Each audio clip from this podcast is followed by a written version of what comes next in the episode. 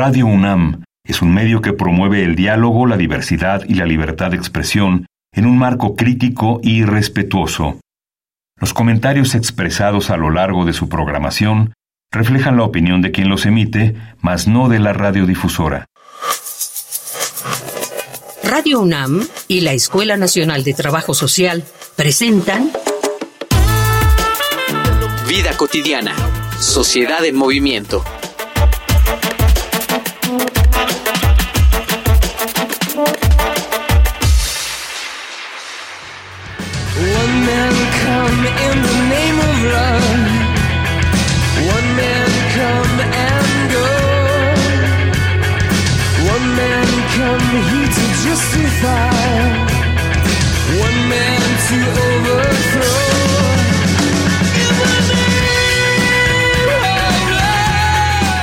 10%. Bienvenidas, bienvenidos. Ya saben, estamos en Vida Cotidiana, Sociedad en Movimiento. Soy Ángeles Casillas y como siempre agradezco que nos sintonicen en diferentes medios de comunicación. Vamos a platicar hoy, en el marco del Día Internacional para la Tolerancia, vamos a platicar sobre cómo podemos hacer para construir una cultura de paz, porque esto es sumamente importante, sobre todo en estos escenarios lamentables de tanto conflicto y tanta guerra a nivel mundial. Quédense con nosotros, vamos a analizar esa temática, pero antes, como siempre, reiterarles que están abiertos los medios de comunicación oficiales de la escuela para que nos hagan este, llegar las temáticas que les gustaría que pudieran abordarse en este muy bonito programa. Facebook, Escuela Nacional de Trabajo Social, ENTS, UNAM. Twitter, arroba ENTS, UNAM Oficial. Instagram, ENTS UNAM Oficial.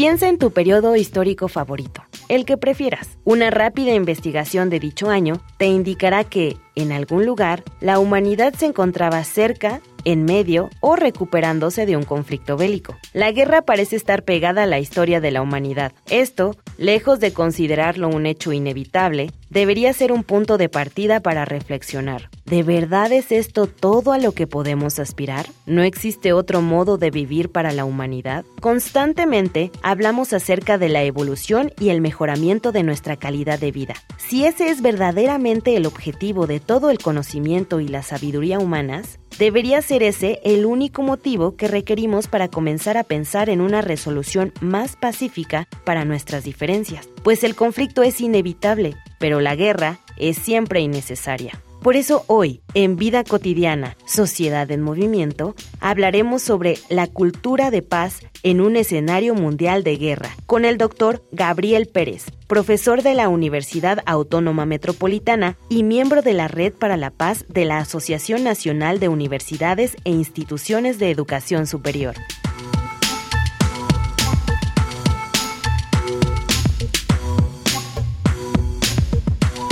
Tengo el gusto de recibir a nuestro invitado, doctor Gabriel Pérez. Bonita tarde, doctor, bienvenido. Buenas tardes, muchas gracias por la invitación. Un saludo al auditorio que nos está siguiendo en esta transmisión. Ah, pues no, al contrario, nosotros muy agradecidos que podamos charlar contigo sobre esta importante, importante temática y me parece fundamental, si te parece, doctor, iniciar con cuál es el objetivo explícito de conmemorar el Día Internacional para la Tolerancia. Sí, claro.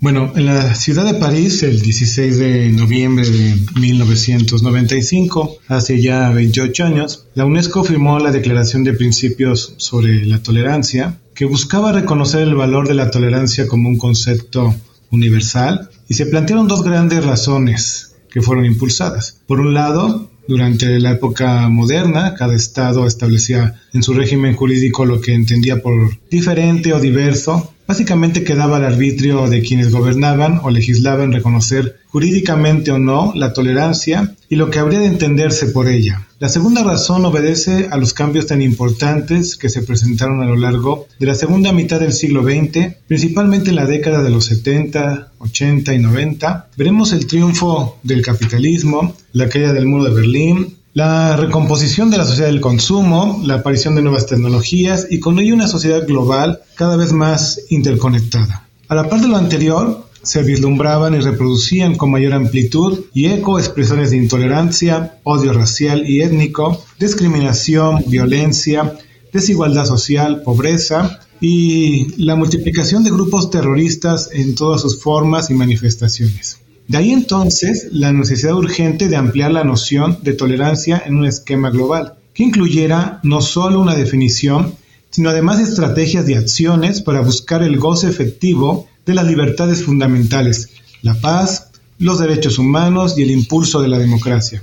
La Declaración del Día Internacional para la Tolerancia fue un primer paso porque buscaba, entre otras cosas, sensibilizarnos acerca de lo que significa ser tolerantes, llamar la atención de los gobiernos para reconocer la diversidad e implementar políticas concretas para promover sociedades tolerantes y pacíficas, y reconocer que la tolerancia es y debe de ser un valor universal. Otra acción importante fue precisamente en esta declaración de principios definir, definir lo que se entiende por tolerancia, que consiste en el respeto.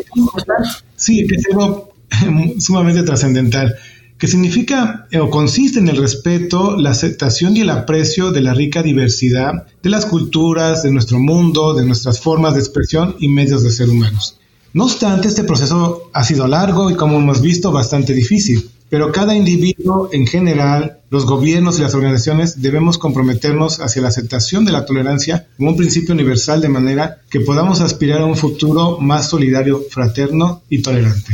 Claro, claro. Eh, doctor, ¿cuáles serían, a lo mejor no nos alcanza el tiempo, y podemos dejarlo para el siguiente bloque, pero ¿cuál sería en este momento en, la sociedad contemporánea, digamos, uno de los principales factores que hacen que en nuestras sociedades no se alcance este respeto y esta aceptación. ¿Es religioso, es económico, es político? ¿Cuál sería desde tu punto de vista uno de los más importantes? Pues, eh, pues todos son sumamente importantes y sería difícil decir este es el, más eh, importante, pero haciendo rápidamente un, listado, porque en realidad se encuentran entremezclados, ningún conflicto o guerra, digamos, está ausente ni de racismo, ni de xenofobia, ni de manifestaciones de intolerancia eh, religiosa, el antisemitismo, por ejemplo, la intolerancia contra los musulmanes, cristianos, integrantes de otras religiones son generadoras de conflicto y además representan una amenaza para la seguridad de las sociedades. Por ejemplo, la intolerancia religiosa durante la Inquisición que dio lugar a los tenebrosos instrumentos de tortura o el desprecio a grupos eh, de otro origen étnico cuyo rechazo inhumano los llevó al borde del exterminio,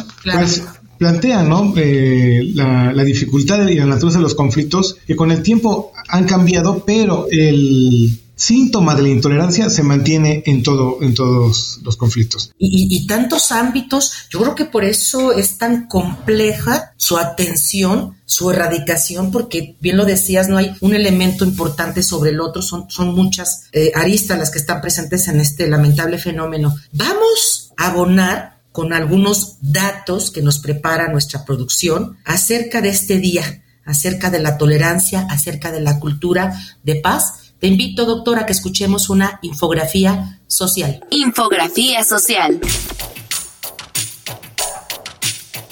La paz es un concepto más amplio que la ausencia de conflictos. Es una relación de armonía entre las personas y sociedades. Una sociedad en paz es una sociedad libre de violencia en cualquiera de sus manifestaciones. La paz se considera una condición necesaria para el pleno desarrollo de las sociedades, pues implica el reconocimiento de la dignidad individual de sus miembros y la seguridad de que sus derechos son respetados. No puede darse una cultura de la paz sin la existencia de la tolerancia y un diálogo que busque elementos comunes entre las partes para que éstas se sientan reconocidas en el otro. Las Naciones Unidas se han comprometido a fortalecer la tolerancia mediante el fomento de la comprensión mutua entre las culturas y los pueblos. En 1996, la Asamblea General invitó a los Estados miembros a celebrar el Día Internacional de la Tolerancia cada 16 de noviembre. La declaración afirma, entre otras cosas, que la tolerancia es el respeto y el saber apreciar la riqueza y variedad de las culturas del mundo y las distintas formas de expresión de los seres humanos. La tolerancia reconoce los derechos humanos universales y las libertades fundamentales de los otros, por lo que esta no debería ser un fin, sino un medio, la calidad esencial mínima de las relaciones sociales que permite descartar la violencia y la coerción. Sin tolerancia, la paz no es posible. Es la base fundamental de una excelente convivencia entre los seres humanos de diferentes culturas, razas, credos y modos de vida. Para consolidar una cultura de paz, es necesaria una educación basada en el respeto a la dignidad y los derechos de todas las personas, la resolución de conflictos por vía pacífica, el diálogo constructivo, la solidaridad y la cooperación entre todos los individuos.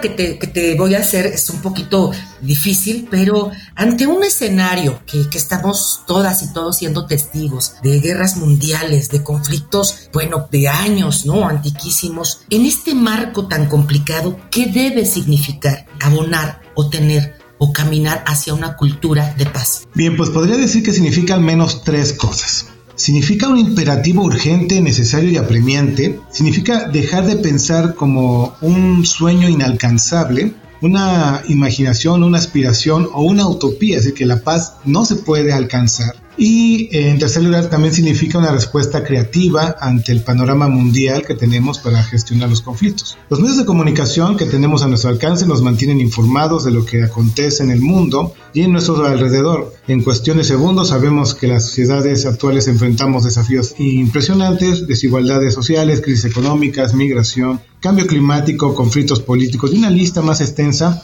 que nos exigen pensar en la cultura de paz como el camino para crear entornos de paz, justicia y cooperación para la convivencia humana. Entonces, primero debemos de aclarar que la cultura de paz no es la simple ausencia de guerra. ¿Qué es la paz? ¿Qué es la cultura de paz? Al respecto podemos preguntarnos. Johan Galtung, pionero en estudios de paz, indicó que la fórmula para la paz se construye por tres variantes. La paz es igual a empatía más no violencia más creatividad. A su vez, la paz, de acuerdo con la propuesta de Francisco Jiménez Bautista, un, profesor español, es el conjunto de situaciones en las que se opta por la no violencia. La paz es todo aquello que nos ayuda a ser más humanos y felices. Las expresiones de amor, hospitalidad, diplomacia son ejemplo de ello. Por lo tanto, una cultura de paz es una que promueve la pacificación, que incluye estilos de vidas, patrones de creencias, valores y comportamientos que fortalezcan o favorezcan la construcción de la paz y acompañen los cambios institucionales que promueven el bienestar, la igualdad, la administración equitativa de los recursos, la seguridad para los individuos, las familias, la identidad de los grupos o de las naciones sin necesidad de recurrir a la violencia. De manera sintética, al estilo de Galton, Francisco Jiménez establece una fórmula. La cultura de paz es igual a paz negativa más paz positiva más paz neutra. Y si me permiten, lo explico brevemente. a ver, a ver. La, paz negativa, la paz negativa se entiende como la ausencia de violencia directa, física, verbal o psicológica. La paz positiva es la ausencia de violencia estructural que se origina desde las instituciones. Y la paz neutra se centra en neutralizar los aspectos culturales y simbólicos de la violencia. Ok. En este sentido, o en esta fórmula, digamos que eh, estableciendo que la cultura de paz es atender, por lo tanto, esas definiciones de paz negativa, paz positiva y paz neutral, podemos establecer una cultura de paz. Espero no haber sido muy enredado. Eres el experto, doctor, y por eso nos encanta este, tener a invitados de esta, de esta calidad en nuestro programa. Me gustó mucho cuando, cuando dijiste antes, antes que todo sería importante no visualizarlo como algo utópico como un sueño inalcanzable. Ya tú nos señalas, ¿no? estos algoritmos, estas iniciativas, todo lo que, lo que corresponde a, lo que encamina. Desde la academia, doctor. ¿Cómo podemos, desde nuestras trincheras, profesorado, investigadores, eh, porque este programa, bueno, pues también es de la UNAM, ¿cómo podemos colaborar para promover esta cultura de paz en el entorno, digamos, educativo? Bien, esa es una de las eh, preguntas, yo creo, más importantes que podemos hacernos en estos momentos. Primero, es importante reconocer el valor que tiene la paz. O sea, sabemos del dolor y la muerte que existe en Ucrania, en Palestina o en Israel ahora, pero a veces, a veces ver las guerras a la distancia nos puede hacer pensar que la paz se necesita allá, donde hay guerra. Nada más equivocado. Los conflictos ocurren en cualquier ámbito de la vida personal, familiar, laboral, social o escolar. En la comunidad universitaria también surgen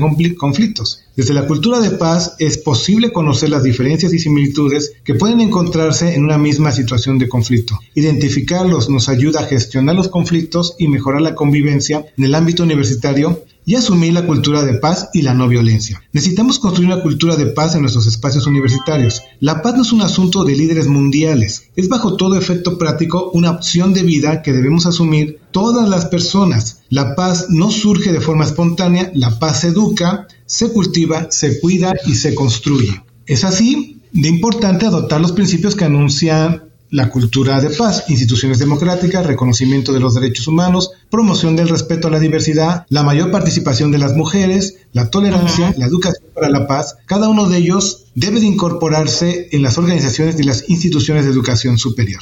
Para promover una cultura de paz bajo principios nos resta pensar y trabajar por un mundo más justo. Las instituciones de educación superior tienen ante sí una, una enorme responsabilidad y un compromiso ineludible en la promoción de una cultura de paz. Precisamente en la Declaración Universal de Derechos Humanos se afirma que la educación favorece la comprensión, la tolerancia y la amistad entre todas las naciones y todos los grupos étnicos o religiosos. Ok.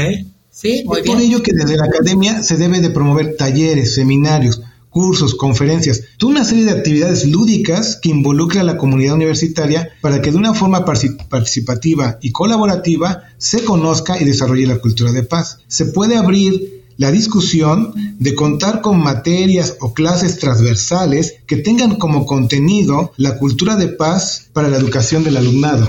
Desde la academia se pueden modificar los marcos normativos, los planes de estudio para construir una cultura de paz. Además se puede desarrollar investigación para la paz, promover redes de investigación y conservar o conversar sobre la paz, generar espacios de reflexión y promover iniciativas que nos ayuden a fortalecer al interior de la comunidad universitaria. Sí, doctor, sin duda para las y los universitarios un campo fértil, ¿sí? no solamente para, para diseñar, sino para participar y lo más importante, para como universitarias y universitarios corresponder a la sociedad haciendo eco de estas acciones. Hay una sección de nuestro programa muy bonita, a mí me gusta muchísimo, que es preguntarle a, a, las personas qué opinan de la temática, en este caso a universitarias y universitarios, les preguntaron sobre la importancia de promover y construir una cultura de paz. Escuchemos, ¿qué nos dicen? Voces en movimiento. Hola, mi nombre es Rafael, egresado de la Escuela Nacional de Trabajo Social. Bueno, yo considero que un espacio pacífico y de sana convivencia requiere primero que nada que todas las personas que están dentro de un grupo o de una comunidad se asuman como parte de ella y que quizás no tengan acuerdos directos o por, por, escrito, pero que sí comprendan que al vivir todos en una misma comunidad deben de tener este respeto entre todas y todos y sobre todo que tengan comunicación asertiva, que haya espacio para que todas las personas puedan comunicar su sentir y que pues la resolución de conflictos verse a través del bien común o de la voluntad de la mayoría. Pues creo que primero que nada poder comprender que todos y todos conformamos una sociedad y que de una u otra forma lo que una persona haga o deje de hacer le afecta a las demás. Entonces creo que lo que necesitamos para que exista o que se pueda construir esta cultura de la paz es primero que nada aprendernos a comunicar, aprender que la otra persona no es distinta a mí, que de hecho vivimos muchas cuestiones muy similares e incluso problemas iguales que se viven de formas distintas, claro pero comprender que para poder salir adelante necesitamos de todas y todos. Hola, yo soy alumno de primer semestre aquí en Trabajo Social. Pues yo lo que entiendo es que en sí la sociedad debe de estar en una misma sintonía de tolerancia, respeto y por una misma idea de justicia y de pacificación a nivel personal y colectivo creo que lo primordial sería la tolerancia entre todos, o sea, no percibir a ninguna otra persona como algo menos, sino respetar opiniones, vaya, y de ahí poder ir llegando a un consenso. Creo que existe bastante intolerancia, ¿no? Tan solo cuando surge alguna nota periodística, creo que podemos ver muchas opiniones, principalmente divididas en los que están a favor de cierto comentario que se emita en la nota o también en contra de los comentarios que se emitan.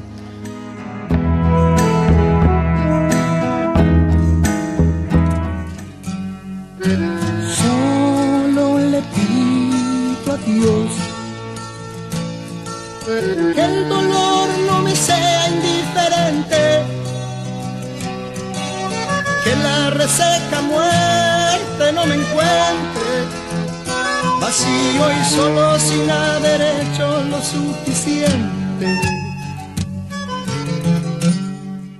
Estamos entrando a la recta final de nuestro programa. Está con nosotros el doctor Gabriel Pérez está platicando acerca de cultura de paz. Ya nos comentó antes de Voces en Movimiento el papel, digamos, de la academia, de las universidades, que es muchísimo y que hay muchas oportunidades. Vamos en este momento, doctor, a hablar de la responsabilidad. Me gustó mucho cuando decías que desde pequeños se tiene que construir esta, este respeto. ¿Qué responsabilidad tenemos quienes estamos a cargo de menores de edad, quienes estamos a cargo en los centros educativos para niñas y niños? ¿Cómo podemos colaborar en construir una cultura de paz desde las primeras infancias? Bien, bueno, esa pregunta es muy importante porque efectivamente es desde la infancia, desde la edad este, pequeña de los niños, donde hay que empezar a educar de una forma lúdica, porque esto puede ser, no tiene que ser algo pesado ni, ni de ninguna forma algo que no pueda ser agradable en su educación, ¿no? Y entender que es una corresponsabilidad tanto de adultos como de la institución educativa poder establecer una construcción para la cultura de paz para los, niños. Una cultura de paz se construye con, con tres elementos importantes. Saber vivir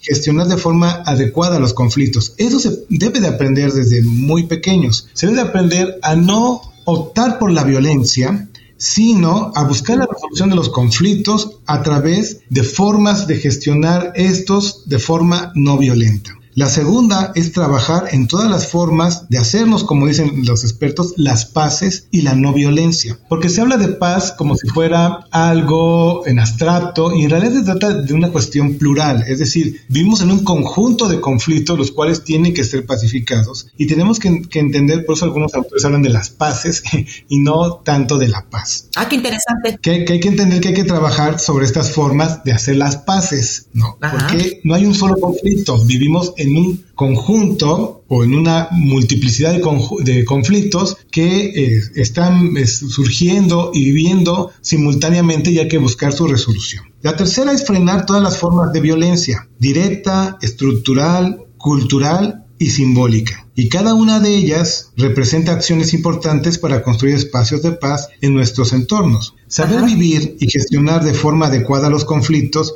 exige educación. Es necesario educarnos sobre el tema, fomentar el conocimiento, la comunicación, la libertad de pensamiento y conciencia, respetar lo diverso a través de la tolerancia. Trabajar en todas las formas de hacernos las paces y la no violencia es un proceso colectivo y participativo. Dice Jiménez Bautista que se trata de hacernos mapeos de nuestra realidad que incluya nuestros sentimientos, emociones, experiencias y saberes, así como conocer los tipos de violencia para conocer qué paz es útil y buscar los mecanismos adecuados de lucha contra la no violencia y la transformación pacífica de los conflictos. Frenar todas las formas de violencia, directa, estructural, cultural, o simbólica exige un marco legal que proteja los derechos humanos, que prohíba la discriminación, que dé acceso igualitario a la justicia, que promueva la libertad de información y de prensa, pero también de asumir una conciencia individual para fomentar la paz y la no violencia. En la construcción, bueno, es hacer un examen individual sobre cuál es nuestro papel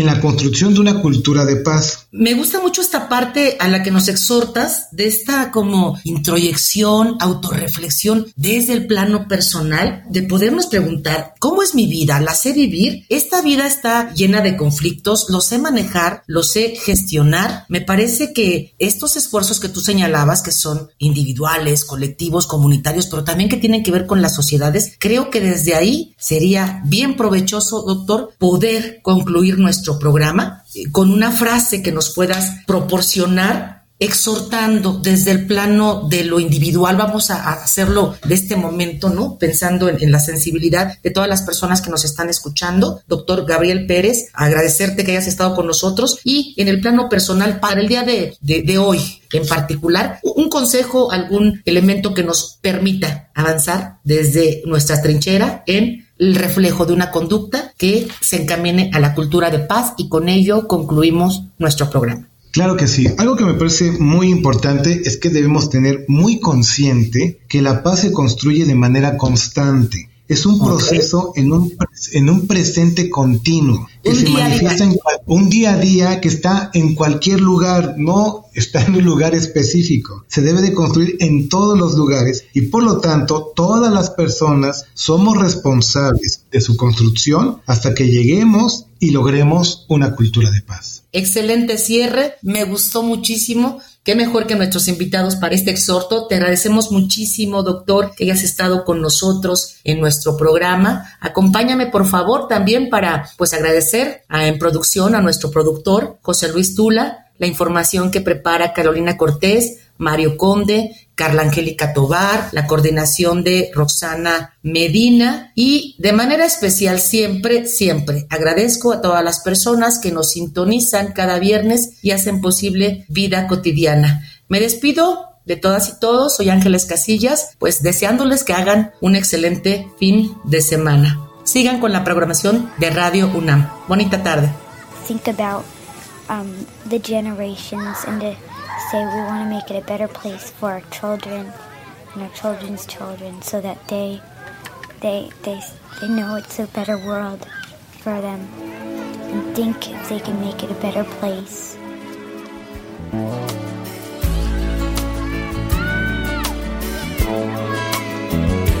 There's a place in your heart, and I know that it is love. This place much brighter than tomorrow. And if you really try, you'll find there's no need to cry. In this place, you feel there's no hurt or sorrow. There are ways to get there if you care enough for the living.